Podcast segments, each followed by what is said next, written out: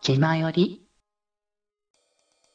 さあそれで第5話後編いきますけども、ねまあこっからはね徐々に上がっていく話だからね実際アウティングされた事件以降はねそのりょうくんの目元はあんまり書き込まないようにしてたんだよねりょうくんずっともう目の中真っ白みたいな感じでなんか照れてても真っ白みたいなまあ、その時のやっぱ状況なわけだしね、ここは。そうそうそうそうそういうところなんか結構表現の仕方でいろいろ試してるところもあるなこれは多分あの花の影響だねああ、そこか。なるほど、なるそほうど。あの花もねあのメンマっていうね女の子が幽霊で現れるんだけどそうねメンマっていう女の子が死んじゃったことをすごく引きずってるキャラクターはうん目のハイライトが1個少ないっていうああ、そうか。そうだからメンマが成仏してからはその引きずってるのがなくなってからのキャラクターは目のハイライトが1個増えてんだよねっていう表現の仕方があることを知ってなるほどなと思ってここではあえて目元を書き込まないっていう風にしてるねうんそしてまたサービスシーンだねサービスシーンは大事。そうよく風呂に入るよこの漫画すごいよワンシリーズでもう3回目だよ多いな あ多いよね。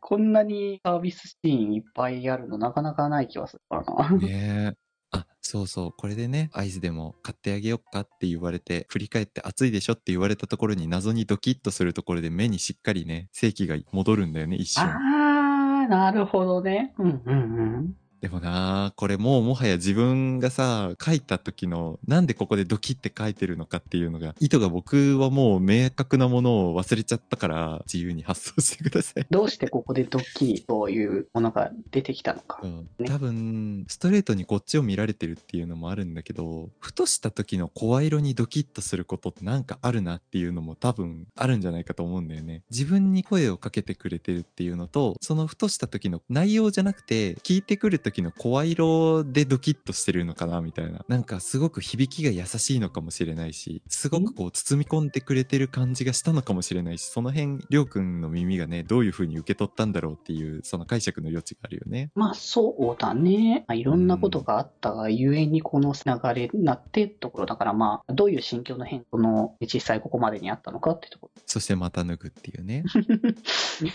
でもなんだろう、ある意味こう一話から抜いてたっていう流れが、そうそうそう。なんだろう、そう恋人同士だとかっていう話は置いといて脱いでるっていうのもなんでみたいなところあっただろうから。そうだね。自然と脱ぐキャラクター書いてないな。いや、でも、あんま自然と脱ぐってない気もするからな、そもそもが。いや、でもほら、裸族と言われるぐらいには一定層いるわけで。まあ、一定層はいいと思うけど、書いてあるけど、パンツも脱ぐって言ってるじゃないうん。あ、パンツぐらいは履いてる人の方が多いのかなってイメージがあって。 まあ、その辺はね、裸族の方のみぞ知るというところだとは思うんですけど。まあ、なんか男が一人暮らししたら、まあ、パンツとシャツぐらいかなみたいな感じのは多いと思う。まあ、そうだね。ズボン履かない人は普通にいるよね。いるいる、全然。そしてこのりょうくん目に正気が戻ってきたよっていうところでのこのスーパー家庭的な会話いやこれ枯れシャツ着てますよめちゃくちゃシャツでかいですねこの襟ぐりがめちゃくちゃ開いてるのはそういうことですねあ、そうだよね。こんなに開かないもんね、普通の。そうそうそうシャツそだうっこたら。れは多分ね琴の葉の庭の影響だと思うああー、はいはいはいはい。琴の葉の庭でね女性がもともと付き合ってた大人の男のシャツを中学生が着てるっていう描写があるんですよああ、そこでね胸元がめちゃくちゃ見えるっていう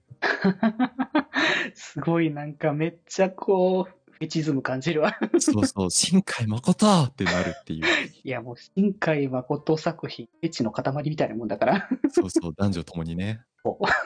で、こう、さっきね、コンビニ前でドキッとしたりょうくん、異種返しじゃないけど、今度はゆうさんがドキッとしてるっていう、対比っていう形のね。そうそう、もうお互いなるべくしてなったんですね感というか。多分本当に、最初はそんなつもりはなかったんだろうし、お互いね。そうそうそうそう。もう気づいたら両方ほの字でしたみたいなね。で、こう、居候してることについての確信の話をしようとしたら、もう目から正義が持たなくなるっていう。まあでも仕方がないよね。こんな状況の話をこうするとしたらばってな。結構こういう描写としても分かりやすい気がするな。やっぱりこの作品って。だから受け取り方としてなんかこう、難しいことをいろいろ考えるっていうよりかは、こう、直接的にこう、わかりやすい描写をされるからこそ、まあそのまま受け取ってもらったらいいのかなっていう感じはしてくるからね。いやーまだまだ辛いシーンが続きますね。 そうですね、辛いシーンはこれからまたありますからね。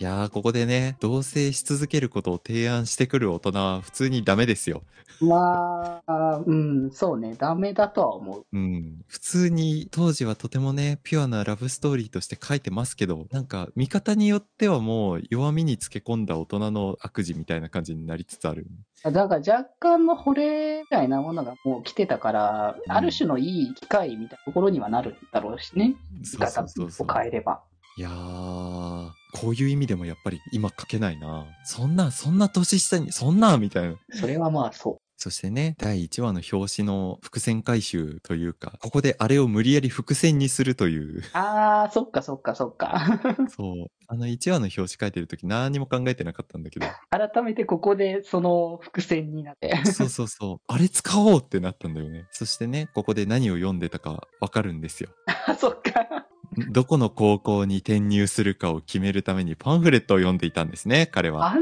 なピンクいパンフレットないよ ね。もう何も考えてな いから。ものすごい表紙がピンクピンクした。もう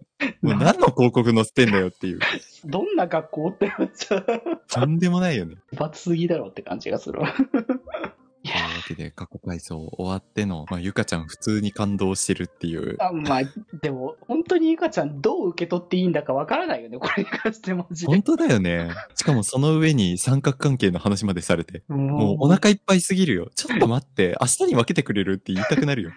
情報硬すぎる、この辺。 ねえ。辛いし、受け取るものが多すぎるしだし、そしてねこの後起こることも、起こることだからさ、 いや、もう、なんかてんこ盛りすぎるよね。そう、ちょっともう、この流れ、えって思ったもんなん かこまもはいや。やー、僕もなんでこれ、いや、やっぱないなって思って、ボツにしてもいいぐらいなのに、なんでこれを書き切ったんだろうっていうな、不わー思議だね。なんだろうな、この後の、まあもう岡田くんの流れも込みなのかもしれないけど、それはそうです。そうそこ、多分そうじゃなかったら、多分あのシーンはなかったと思うから、 うん。ここでね、公衆トイレで襲われそうになるという。そんなって。